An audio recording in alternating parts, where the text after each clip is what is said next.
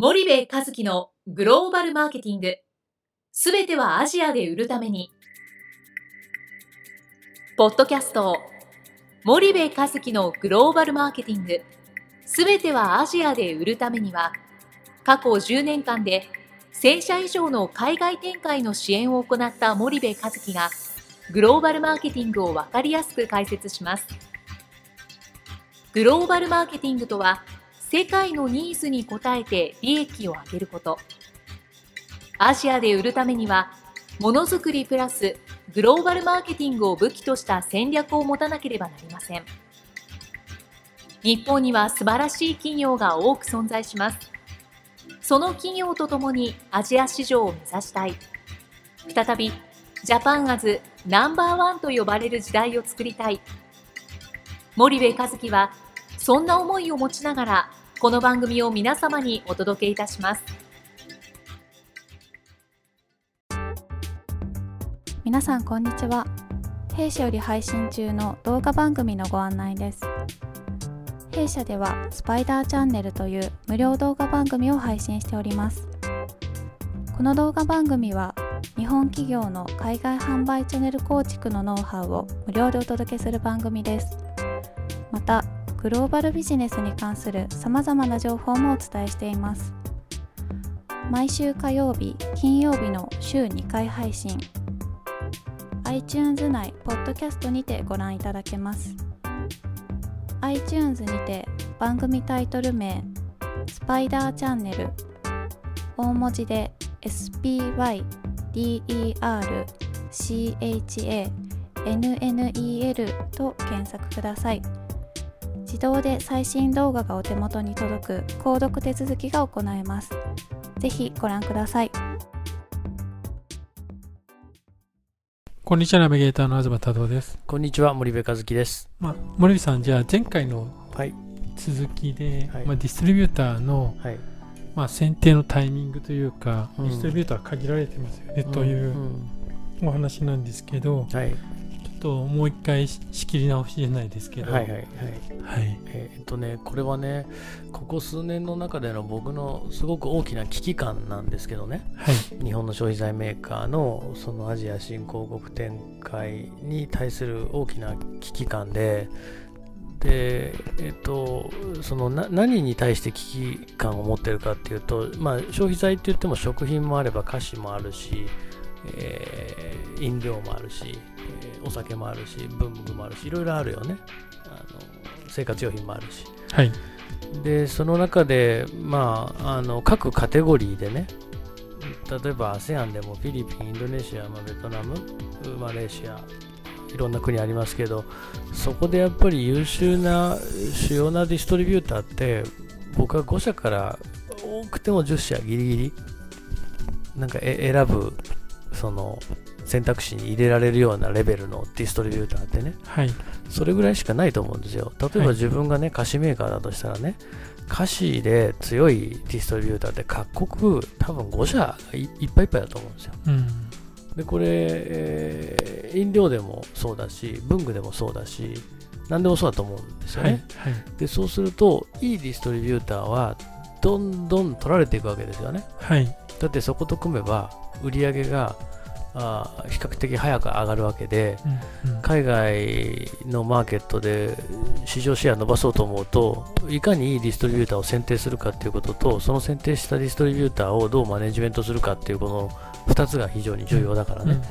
でそうするとただでさえ欧米先進グローバル消費財メーカーがいいディストリビューターをどんどん取っていってる、はい、むしろ彼らが育てていったっていう経緯がある中でね、うんうん。で今、日本の早い企業もねディストリビューターの再構築っていうのをやり始めてるわけですよ。はい、だって今使ってるディストリビューターって15年とか20年前になんとなく決まったディストリビューターでだらだら輸出してきたっていう、でそんな中、その国のポテンシャルがね上がってきてね今までのそのだらだらやってきた選んできたっていうディストリビューターじゃなかなか難しくなってきてるから、はい、こう再構築を始めてる。はい。ですごくこうななんだろう急がなきゃっていう危機感をね、うんうんうん、あの持ってるというそういう話なんですよね。はいはいはい。なんかうまく伝わってるかな。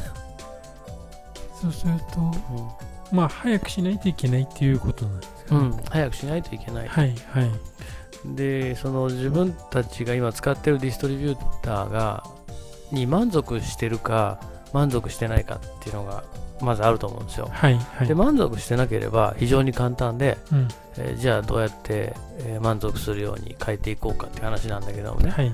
満足これで満足しちゃっていいのか良くないのかっていうことにすら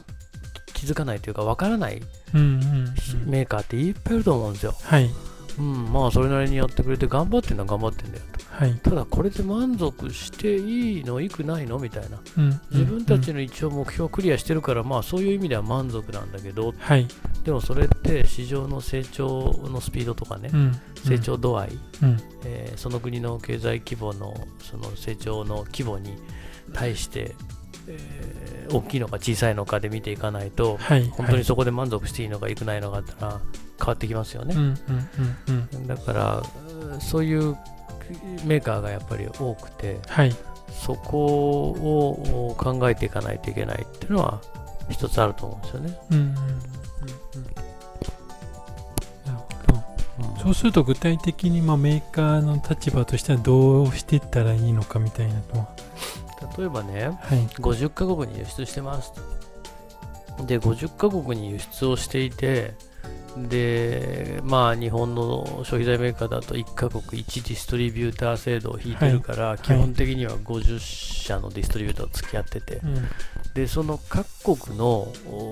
国のねポテンシャルと自分たちの売り上げが本当に見合ってるのかっていうのは見ないといけない、うんうん、例えば売れてるからこの市場は重要だじゃなくて、はい、そもそもその市場の需要度ってどれぐらいあって、うんうん、でその需要度に対して自分たちの売り上げはどれぐらいあるのかっていうことをまず見ていかないといけなくて、はいはい、でそれを見ていったときに 4P で言ったらプロダクトに問題があるのかプライスに問題があるのかプレイスに問題があるのかってまあ、プロモーションまで見なくてもね、この3つの P のどこに問題があるのかっていうのを見たときにね、売れてるので、プロダクトとプライスって、まあ、全くダメじゃないわけじゃないですか。はい、はい。そうすると、やっぱこのプレイスをちょっとチューニングするだけで、売り上げって格段に変わるんですよね、うんうんうん、でそれをやっぱりやっていかないとなんかただだらだら引き続き50カ国に売っていくじゃ、はい、なかなか難しいんじゃないかなと、うんうんうんうん、でそれってねあの終わりが来ちゃうんでね。はい、うん、なので急がなきゃいけないっていうのはすごく感じるんですよね最近ね。わ、かりました。じゃあ、ちょっと今日はここまでにしたいと思います。森部さんありがとうございました。はいありがとうございました本日のポッドキャストはいかがでしたか？番組では森部和樹への質問をお待ちしております。ご質問は podcast アットマーク spydergrp.com ポッドキャストアットマークスパイダー grp .com までお申し込みください。たくさんのご質問をお待ちしております。それではまた次回お目にかかりましょう。